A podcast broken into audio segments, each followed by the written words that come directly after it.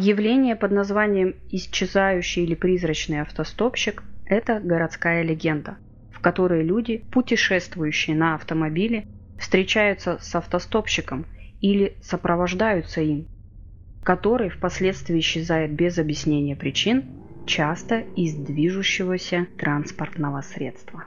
Ребята, привет! Меня, как всегда, зовут Артем, и это подкаст «Охотники за историями», подкаст, в котором мы Вместе с моей соведущей и соавтором Настей рассказываем вам интересные, странные, мистические, жуткие истории со всего света. Настя, привет! Всем привет!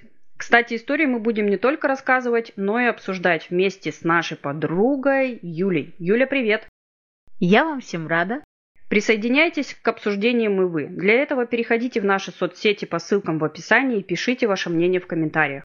А мы почитаем и с удовольствием ответим. Вначале мы должны сказать, что наш подкаст выпускается исключительно в развлекательных целях. Мы за взаимное уважение, соблюдение законодательства против насилия и неправомерных действий. Все истории, озвученные в подкасте, созданы на основе открытых источников и не претендуют на стопроцентную точность. В первой строке описания указаны маркеры, заглянув в которые вы можете решить, приемлемы для вас темы, озвученные в подкасте или нет. Если что-то не так, переходите к следующему выпуску. Мы уверены, вы найдете что-то интересное для себя. А сейчас поставьте сердечко, звездочку или большой палец вверх к этому выпуску. Вы всегда сможете вернуться и отменить его, если выпуск будет недостаточно хорош для вас. Подпишитесь для получения новых эпизодов. Приятного прослушивания.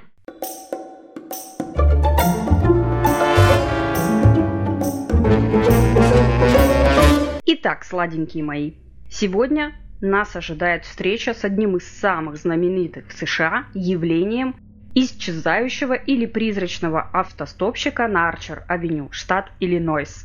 Явление под названием «исчезающий или призрачный автостопщик» известно давно. О подобных историях сообщалось на протяжении веков по всему миру, в таких местах, например, как Англия, Эфиопия, Корея, Франция, даже царская Россия, в Америке, например, среди американцев китайского происхождения и даже мормонов.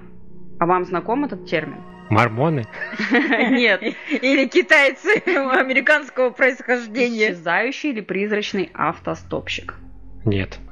Я вообще первый раз слышу. Я тоже первый раз слышу и не слышала истории об этом. Но опять-таки я настолько далека от дорог. То, что, вероятно, было первой легендой о призрачном автостопщике, можно найти в рукописи аж 400-летней давности, которая переводится приблизительно как о знамениях и чудесах, предшествовавших литургическому событию. Автором был Джон Петри Клинт, священник епархии и прилежный коллекционер примет. Я вам расскажу самую вот эту вот первую историю. В феврале 1602 года священник и два фермера возвращались домой с рынка. Они встретили на дороге девушку. Она представилась им горничной. Горничная попросила сопровождать ее. Они дошли до гостиницы, вошли в нее, чтобы перекусить. И горничная захотела чего-нибудь выпить, например, кувшин пива. Первый раз, когда трактирщик принес пиво, кувшин был наполнен солодом. Второй раз – желудями, а третий – кровью. Тогда... В смысле, он пиво наливает и приносит что-то другое? Ну, смотри, она попросила кувшин пива. Первый раз он ей приносит нормальное пиво. Потом забирает кружку, идет к бару, наливает там нормальное пиво, а когда приносит на стол ставит, внутри желуди. Понимаешь? Начало даже очень странное, учитывая, очень что странное. горничная попросила выпить пиво. А давайте выпьем. Но это история, которая написана вот в книге. Нет, ну мы так относимся к этой истории, потому что Раньше же было принято пить пиво, в принципе, вместо Раньше всего. не принято, мне кажется, было вот, как пить. бы мужчины чужие и женщина горничная. Она появилась Кстати, да. на дороге и попросила сопровождать ее в пути. Вот в чем Горничная. Да. И представилась горничной. У нее даже имени не было. Это вообще супер странно. А это сыграет какую-то роль, что она горничная? Не особо. Третий раз, в общем, приносит кувшин с кровью. Тогда ее путники приходят в ужас. Горничная объяснила, что в этом году будет много зерна. На деревьях будет много фруктов, но будет война и мор. Затем она растворилась в воздухе. Таких историй, как я уже вам рассказала, множество, но они во многом схожи. Распространенный вариант предполагает, что призрачный автостопщик появляется как обычный пассажир, оставив какую-то, допустим, вещь в транспорте или заимствует одежду для защиты от холода у самого водителя. Исчезающий автостопщик также может оставить некую информацию, которая побудит автомобилиста вступить в последующий контакт. Но вот в таких вариантах легенды, например, одежду, которую они взяли у водителя, часто находят накинутой на надгробие на местном кладбище. В других вариантах этой же городской легенды водитель вступает в контакт, допустим, с человеком. Это может быть как мужчина, так и женщина. Садится в машину, они разговаривают о чем-то. И он ему сообщает какие-то мелочи, которые цепляют автомобилиста. И наводит на мысль, что здесь что-то странное. В итоге, допустим, автомобилист начинает искать информацию, и обычно он понимает, что разговаривал с мертвым человеком, и, допустим, в день, когда он его встретил, была годовщина смерти. Существует еще одна очень знаменитая история, которая часто происходит о двух путешественниках, сидящих рядом с друг другом, например, в поезде. Обычно это мужчина и женщина. Один из них читает книгу, а другой спрашивает, о чем эта книга? И первый отвечает, это о призраках. Затем у них завязывается разговор о призраках, и второй собеседник спрашивает первую, верит ли он в призраков или когда-либо видел их. На что первый собеседник отвечает, он вообще никогда не видел призраков и не верит в них. Второй человек отвечает, что это сомнительно, и исчезает. Это вот типичные рассказы о призрачных автостопщиках. Теперь вы знакомы с данным термином и знаете самую первую зафиксированную документальную историю о призрачном автостопщике. С чем вас, собственно говоря, и поздравляю. Но мы сегодня будем рассматривать одну конкретную историю. Событие происходит на дороге Арчер-Авеню, также известную как Арчер Роуд, находящуюся за пределами городской черты Чикаго, Иллинойс. Она проходит через город, через его старую часть, и является частью улицы, проходящей с северо-востока на юго-запад между китайским кварталом и Чикаго. Ранее она была главной транспортной артерией и недавно была заменена современной скоростной автомагистралью Стивенсона. Именно там, в холодные ночи, на Арчер-авеню, можно увидеть призрак голубоглазой блондинки в белом коктейльном платье эпохи 20 века. Ну как, готовы окунуться в мир мистики? Всегда готовы. Да, я не машу головой, говорю «да». Молодец. То обычно машут головами, хватит. Арчер-авеню известно как место обитания воскресшей Мэри, призрачной автостопщицы, которая, как говорят, путешествует между бальным залом Уилбрук и Воскресенским кладбищем. Начало легенда берет в 1920-е годы. Тогда Чикаго бурлило, как хорошее шампанское, выпущенное из бутылки на волю. Сухой закон работал на полную мощность. В барах, где незаконно продавались спиртные напитки, заправляли отъявленные бандиты, такие как Аль Капоне или Джон Торио. А на танцевальных площадках играл джаз. Это было время упадка. Танцевальный бар Уиллоубрук построен в 1921 году. Это здание было известно как клуб лучших бальных танцоров страны. В деловой части города Чикаго перед дверьми Уиллобрука всегда были автобусные и трамвайные остановки и забитые все места парковки по субботам. Предание гласит, что Мэри ушла на танцевальный вечер со своим кавалером. Они поссорились, то ли он пытался насильно поцеловать ее, то ли оскорбил, или она выпила слишком много вина и стала излишне чувствительной, но так или иначе Мэри поругалась со своим парнем и в гневе выбежала на улицу, даже не накинув пальто. Между тем стояла зима и было довольно холодно, а на улице уже было очень темно и никого из прохожих. Но Мэри была так разозлена, что ни при каких обстоятельствах не хотела возвращаться обратно и просить друга подвести ее до дома. Она решила сама дойти до дома пешком или поймать попутку. Продрогнув и обняв себя руками, Мэри побрела по краю дороги по Арчер-авеню. А вокруг нее стоял только сильный туман, что уже в нескольких шагах ничего не было видно. Светлые длинные волосы Мэри развивались на холодном ветру. Девушка начала ходить взад-вперед по дороге, чтобы остановить попутную машину. Глаза ее застилали слезы обиды и разочарования. И не успела Мэри отойти от бального дома, на несколько десятков шагов, как из тумана резко выехала машина и на скорости сбила девушку.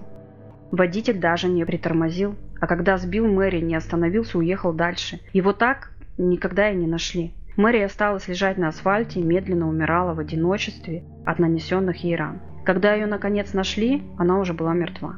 Скорбящие родители Мэри долго горевали по ней и потом похоронили девушку на кладбище Воскресенском прямо в том же платье и туфлях, которыми она очень дорожила. Казалось бы, эта история закончена, но нет. Это лишь начало. Очень грустная и печальная история, на мой взгляд. Вы прониклись вот сочувствием к Мэри? Да не кивай ты головой, скажи чего-нибудь в микрофон. Есть такой ореол вот этого времени. Ты смогла его донести. Эпоху передать, да? да? Ты прониклась сочувствием бедной Мэри? Мне, конечно, жалко человека, но меня все равно раздражает вот эта вот безответственность к своей жизни. Она поссорилась с парнем. И что? У нее... А в чем Убежала в лес без шапки? Да. Да, Юля, ну убежала в лес без шапки. Извините, бандиты, гангстеры.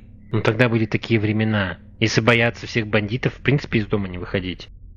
Да днем ты можешь делать все, что угодно, но не ночью в бальном платье. В туман и в холод. Без пальто. Первые появления белокурой Мэри начались около 1928 или 29 года. Она часто появлялась в зимние месяцы – декабре, январе и феврале. Именно в зимнее время она была сбита машиной.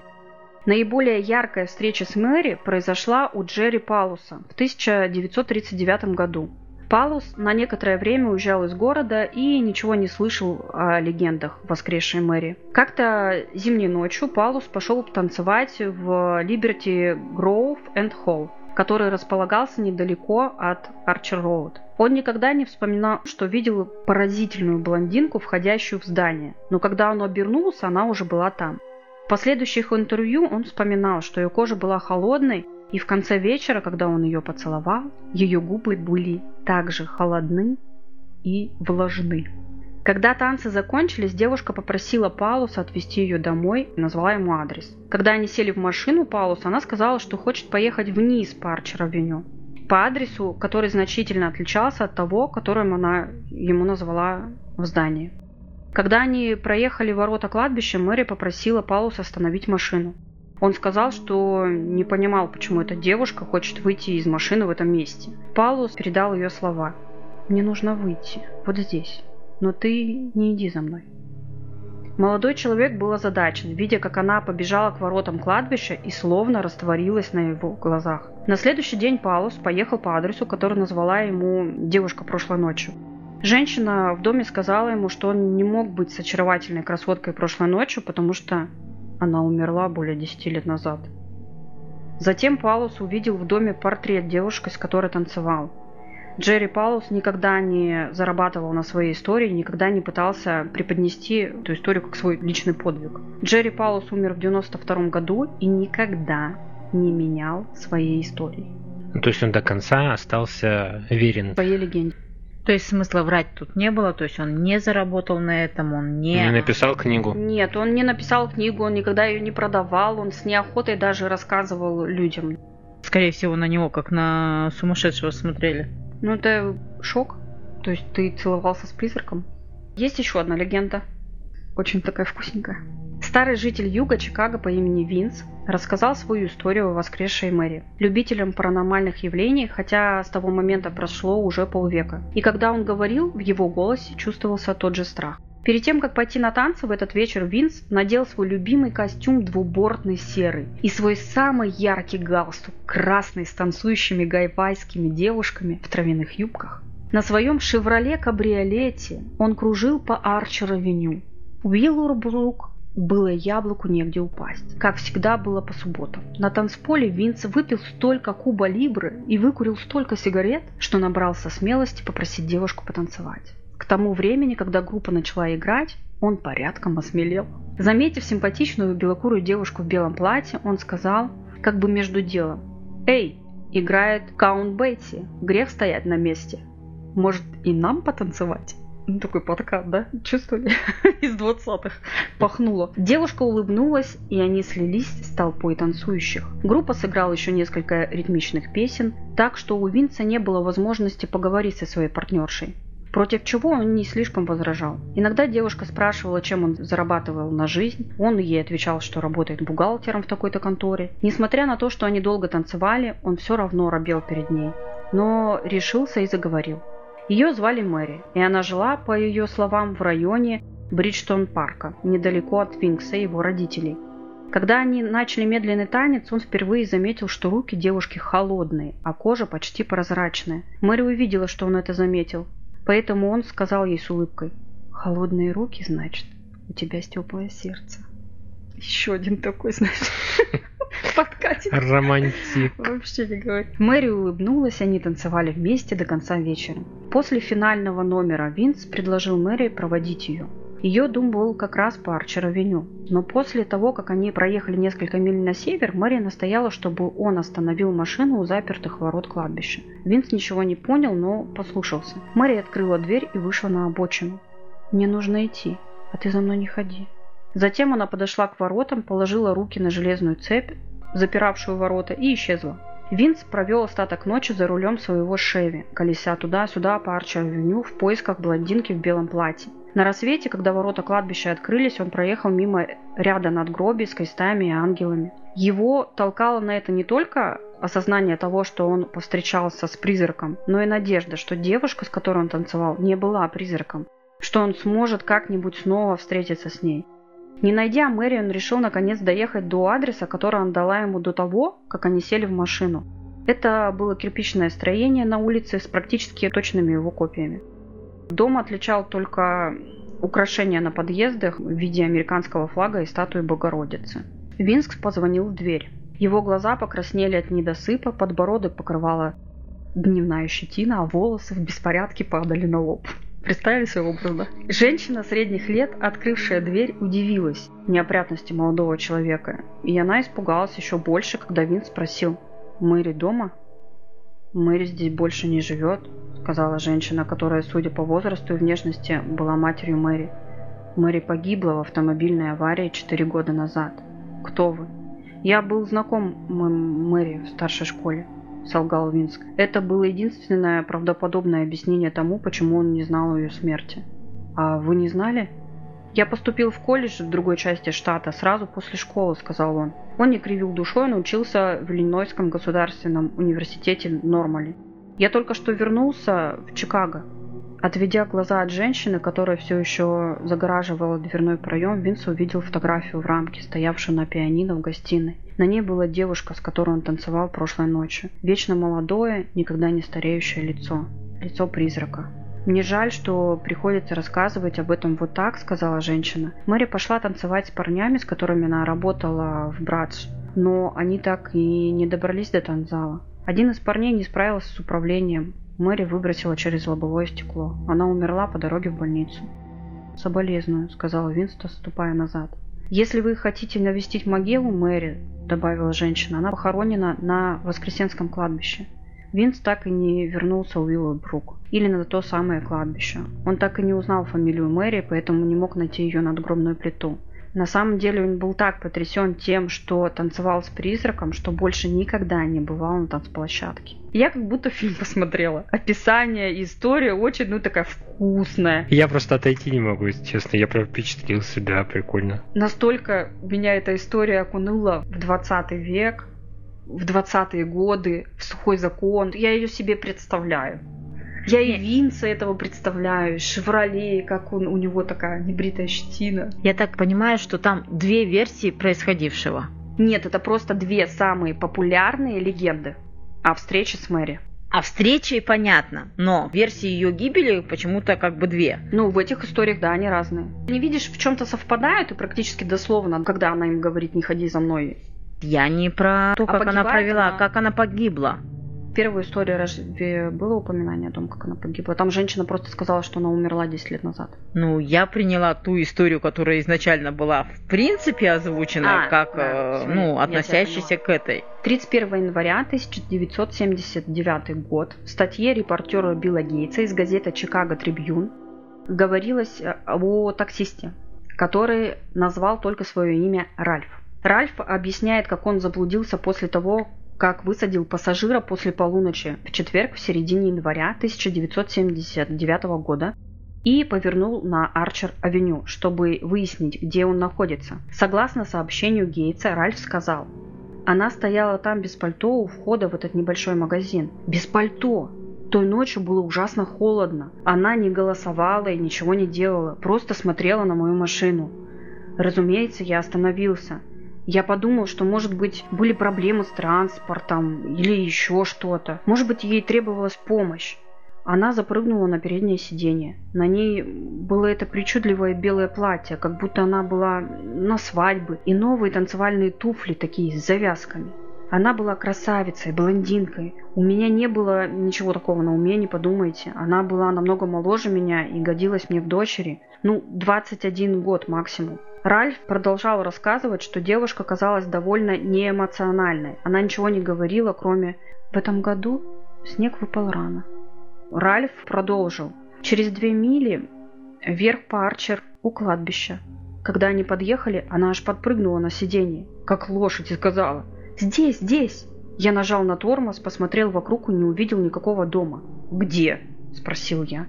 Она вытянула руку, указала через дорогу слева от меня и сказала «Там». Я посмотрел налево вот так, на этот небольшой дом. А когда я повернулся, ее уже не было. Исчезла. Дверь машины не открывалась, клянусь, она не открывалась работу таксиста я на его месте после этого бросилась. В общем, в следующий раз Мэри видели еще в одном клубе.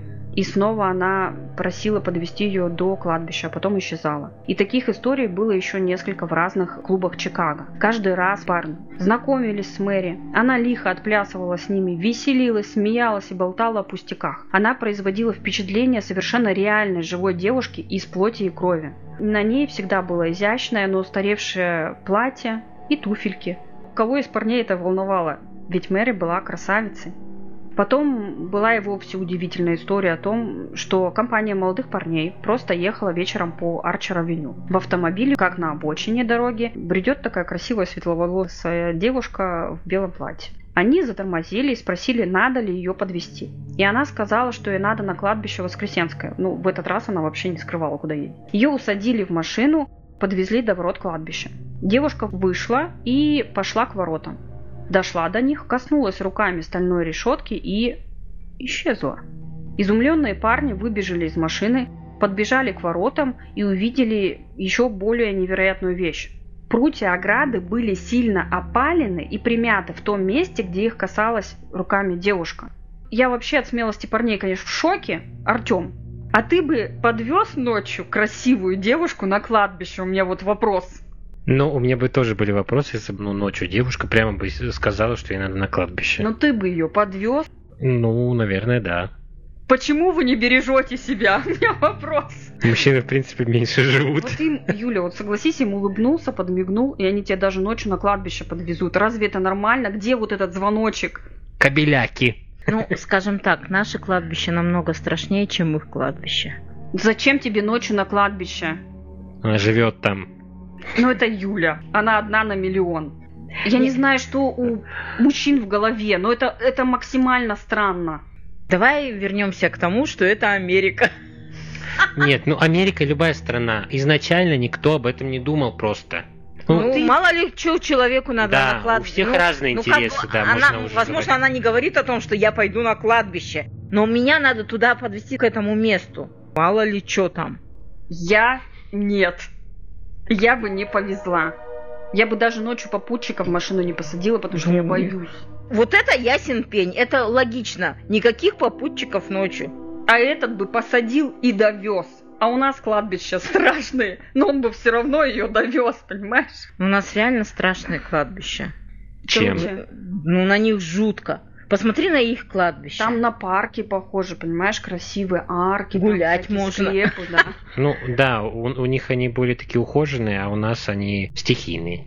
На каких порывах ты бы ее довел? У нас не стихийные кладбища, мы там людей хороним сами в определенных местах. Это называется стихийные. Нет, они не стихийные, там выделяется, там у них вообще-то есть улицы и как бы участки. Ты точно в России живешь? Да. Вот ты знаешь кладбище, где есть улицы? Кварталы там есть. Да. Артем, ты вообще на кладбищах был на наших? Ну, Нет? Я, на, на ваших я не был, я был на своих. Нет, вот ты спрашиваешь про подвез. Ну, как бы, если такое случилось, всякое бывает. Но если бы звезды сошлись, и вдруг я остановился и спросил, в чем дело, То подвез бы, конечно. Ну, мало ли, может, там сторож на кладбище, там она везет ему. Она я сторож на не знаю. кладбище в бальном платье. Ну, зимой. может, у нее папа там сторож на кладбище, и она везет ему перекус. Она гуляла, гуляла, решила, вспомнила. Ужин Пап- в 3 часа ночи. Да. Папа не ужинал.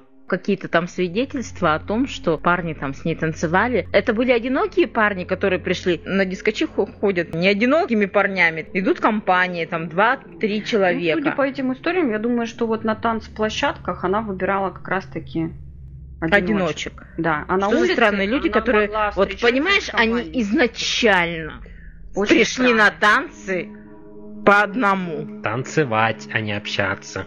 Ну, развлечений у Вот них не если было. бы они в кабак просто в бар пришли, я бы еще Ну, поняла. это наоборот странно. Так Нет. Настя, помни о том, что это американцы.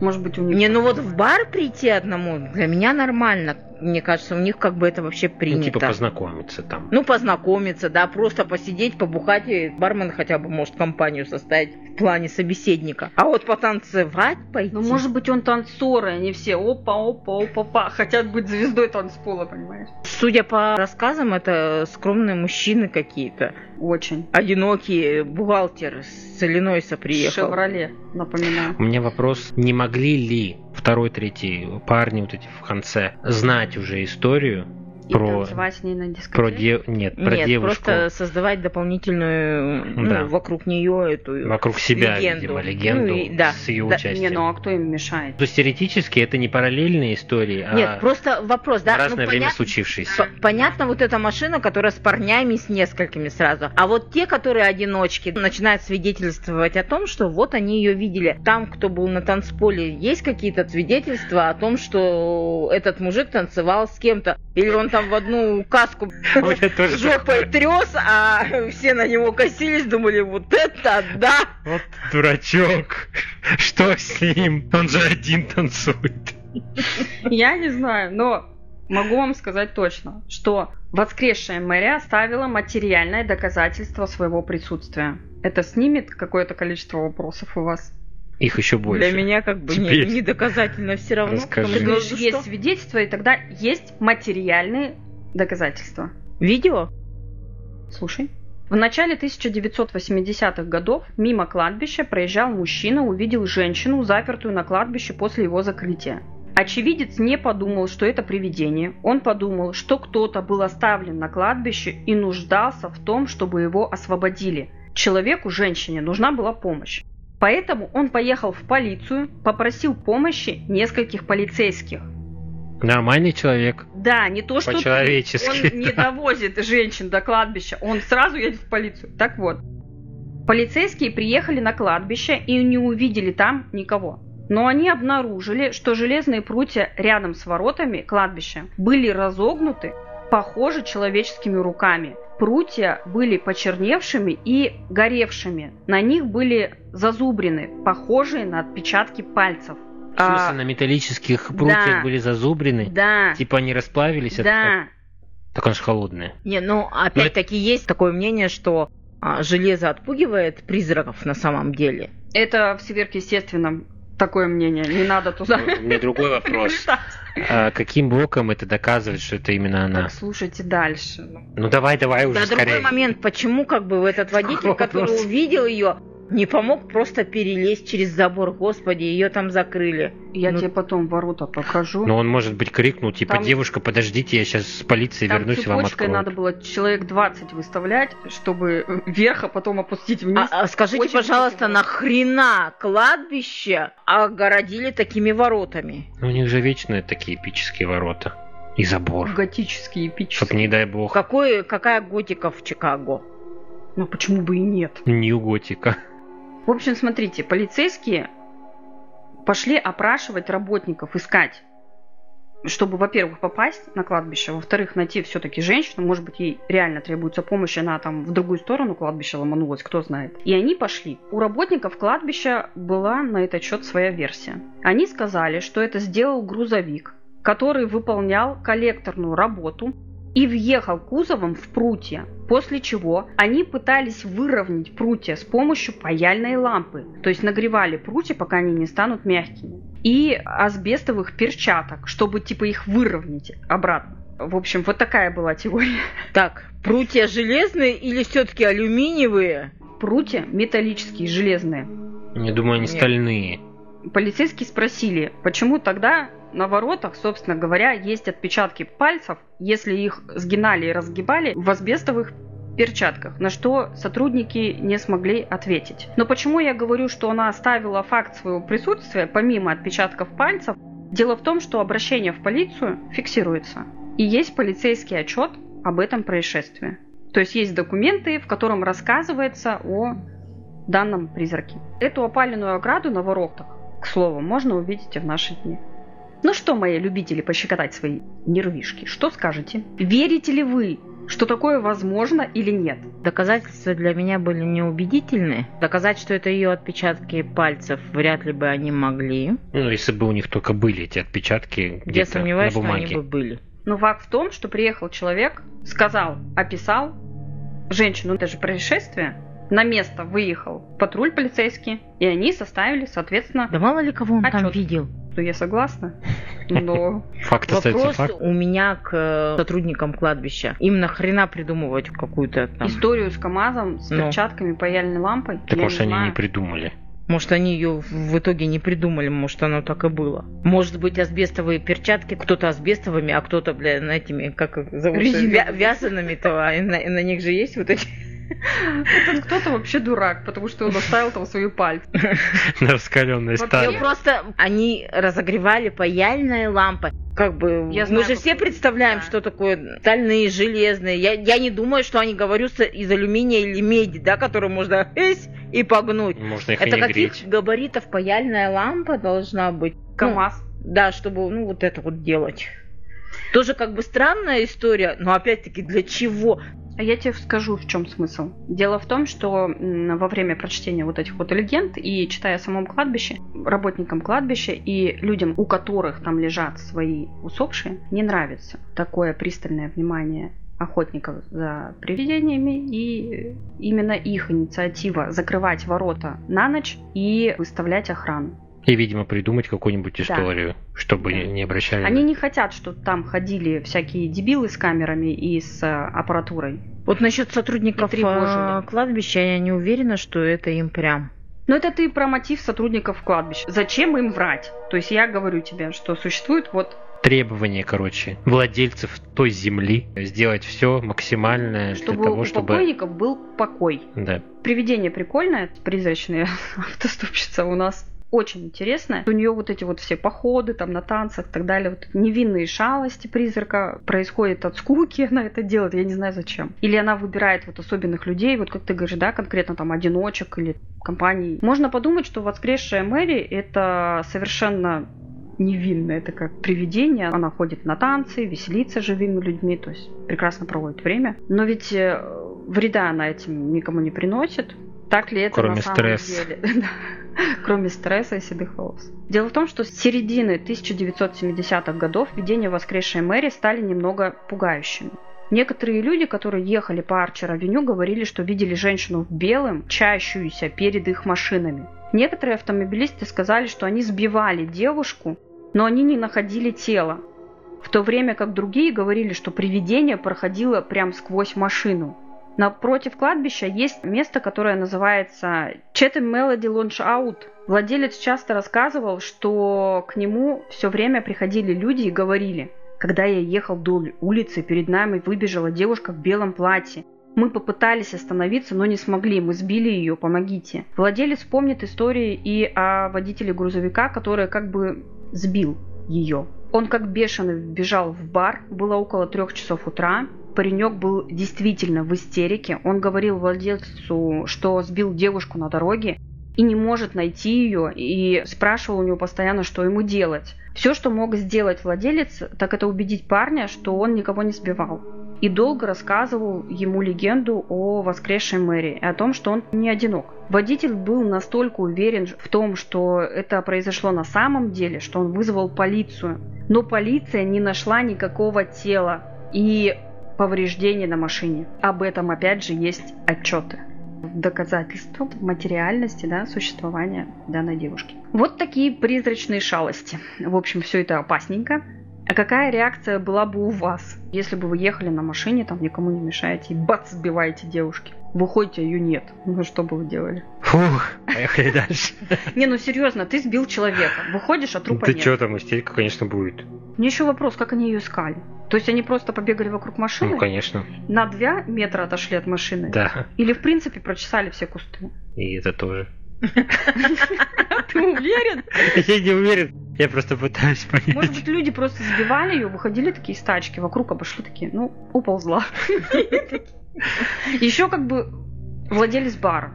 То есть, а вдруг, ну, на самом деле, парень бы сбил человека, девушку, живую, настоящую, а он, не выходя на улицу, рассказывает им о том, что он сбил призрака. Это, видимо, не первый случай. Вот Не, ну понятно, что не первый, но каждый раз надо ходить проверять. Мало ли. Многие считают, что личность Мэри выдумка. Однако любители истории смогли найти несколько девушек, которые могли бы стать той самой Мэри. Одна из них была полячкой по имени Анна Норкус. Юнки глаза забегали, я знала, что на вопрос задаст. Которую все звали Мэри. Это было ее второе имя. Мэри было всего 12 лет. Но она была очень рослой и казалась более взрослой. Девочка очень любила бальные вечера в Уиллоубруке, куда регулярно приезжала вместе со своим отцом. В одну из таких поездок автомобиль ее отца на скорости столкнулся с другим автомобилем. Мэри и ее отец умерли сразу же. Другой предполагаемой героиней этой истории может быть еще одна иммигрантка из Польши по имени Мэри Брегови.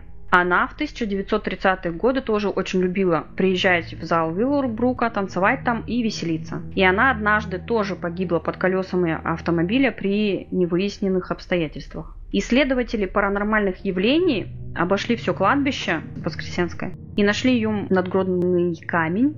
Она умерла 10 марта 1934 года. Хотя имя фамилия совпадает. Дата смерти близка к тому, когда начались сообщения о встрече с Мэри. Дело в том, что она была темноволосой женщиной, которая умерла в деловом центре Чикаго, а не на улице Арчер-авеню. Есть еще версия чикагской писательницы Урсулы Бельски. Она в 1999 году обнаружила другую девушку, Анну Марию Норкус, которая погибла в 1927 году в автокатастрофе, возвращаясь с бальных танцев. Так Анна-Мария Нуркус, это же девочка была. Там же тоже с Нуркусом было связано чего-то. Да, Анна Норкус. Ну а чем они отличаются? Первой девочке было 12 лет, и она была очень рослой. Я когда услышала эту теорию, я знаю, как выглядят девочки в 12 лет. И даже если они очень рослые, это не эффектная, молодая, красивая блондинка.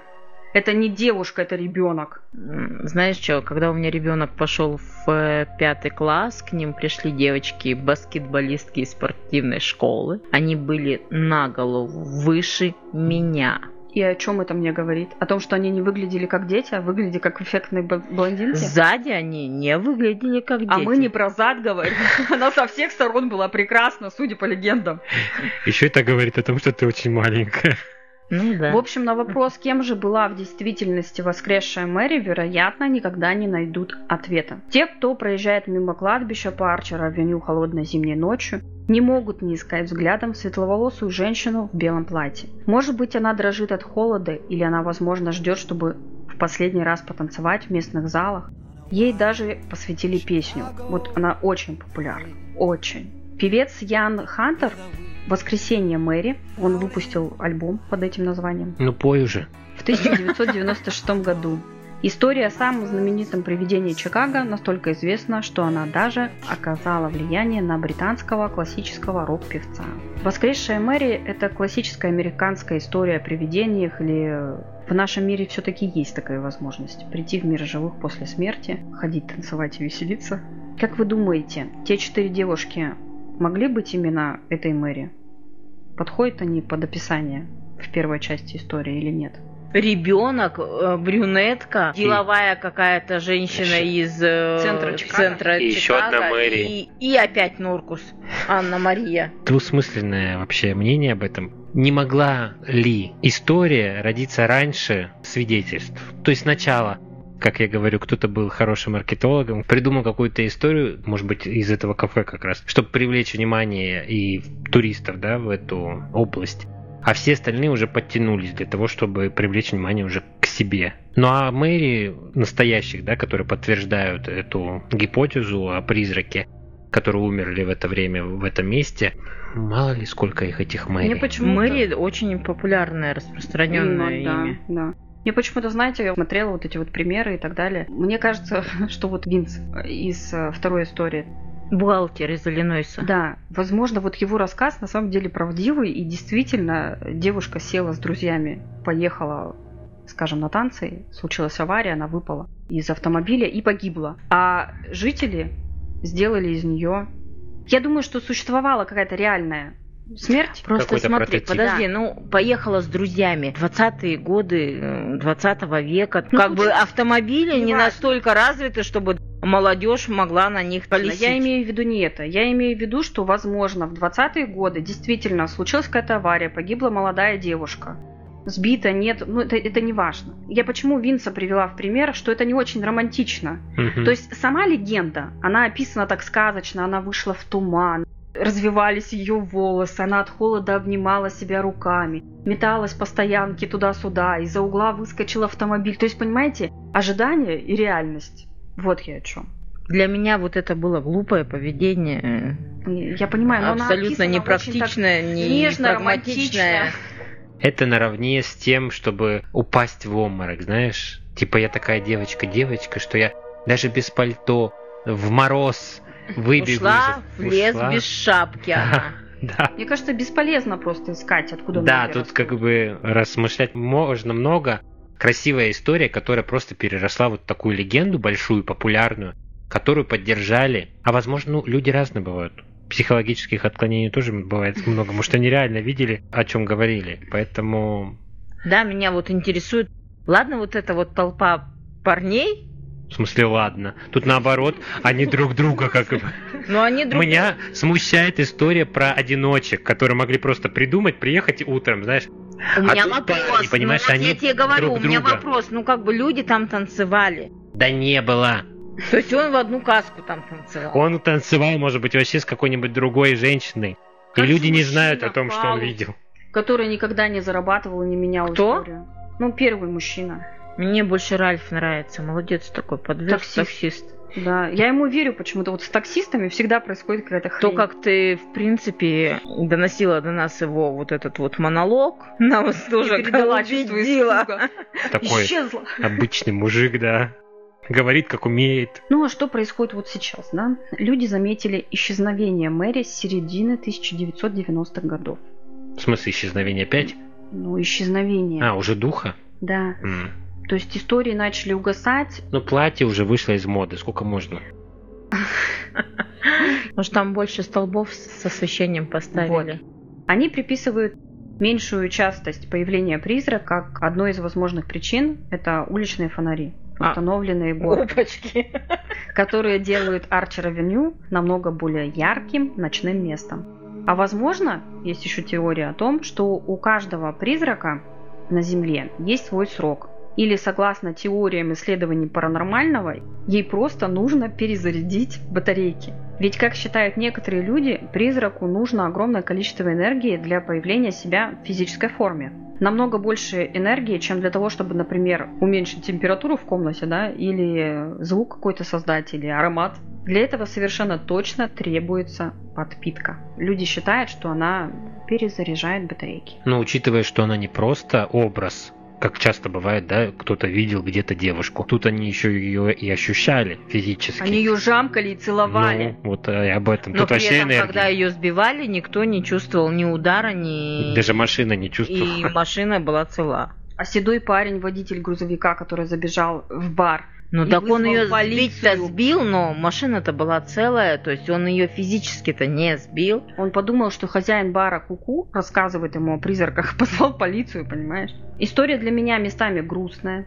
Где-то она показалась мне романтичной но совершенно точно не страшной. Это не та страшилка, от которой я буду прятаться под одеяло ночью. Почему-то она у меня вызывает печаль, а какие чувства она вызывает у вас? Какие чувства в тебе бродят, Юля? У меня есть чувство раздражения. Почему? Ну, почему люди к себе относятся так безответственно? Как зимой, январь, февраль, можно выйти без пальто, в платье, при том, что наверняка 20-е, там, вот эти 30-е годы это какое-то синтетическое платье, которое в принципе не греет. Тебя возмущает глупость, по которой погиб. Да, да, меня возмущает эта глупость. Мне странно, что только мужчина ее видит. Точно. Вы вот, вот во время Я даже всего не моего отследил. рассказа ни разу не обратили внимания, что никто из женского пола ее никогда Ну, я говорю, кабеляки. Да, потому что вы вот тебя попроси ночью до кладбища довести, и ты довезешь. Ты не подумаешь, как мы с Юлей о том, что нельзя ходить без пальто зимой. Куда ты поперлась? Сиди, вызови себе такси, в конце концов. Тоже мне. Обиделась она. Обиделась, не обиделась, не надо. Вот эти вот красивые жесты вообще никого не впечатляют никогда. И всегда они чреваты негативными вот какими-то такими последствиями отрицательными. Девушки, любите себя и заботьтесь о себе. Обиделась, ну и чё, пусть везет домой. Мальчики, не подвозите странных, одиноких девушек в белом платье до кладбища, пожалуйста. А если она себя. на тебя обиделась? Странно, одинокая. Теперь она уже одинокая девушка, в смысле. И, как Юля сказала, просит довести до дома. До кладбища. Это вообще вот в такой ситуации я бы на месте парня призадумалась. Возможно, в багажнике лежит лопата. Спасибо за историю. Пожалуйста. А ваше мнение, мои дорогие любители пощекотать себе нервишки, мы ждем в комментариях к выпуску. Я благодарю всех тех, кто дослушал этот выпуск до конца. Обязательно оставьте свой комментарий об истории на сервисе с подкастами или в наших социальных сетях по ссылкам в описании. Отдельное спасибо тем, кто подписывается и слушает нас постоянно. Нам это крайне важно и очень приятно.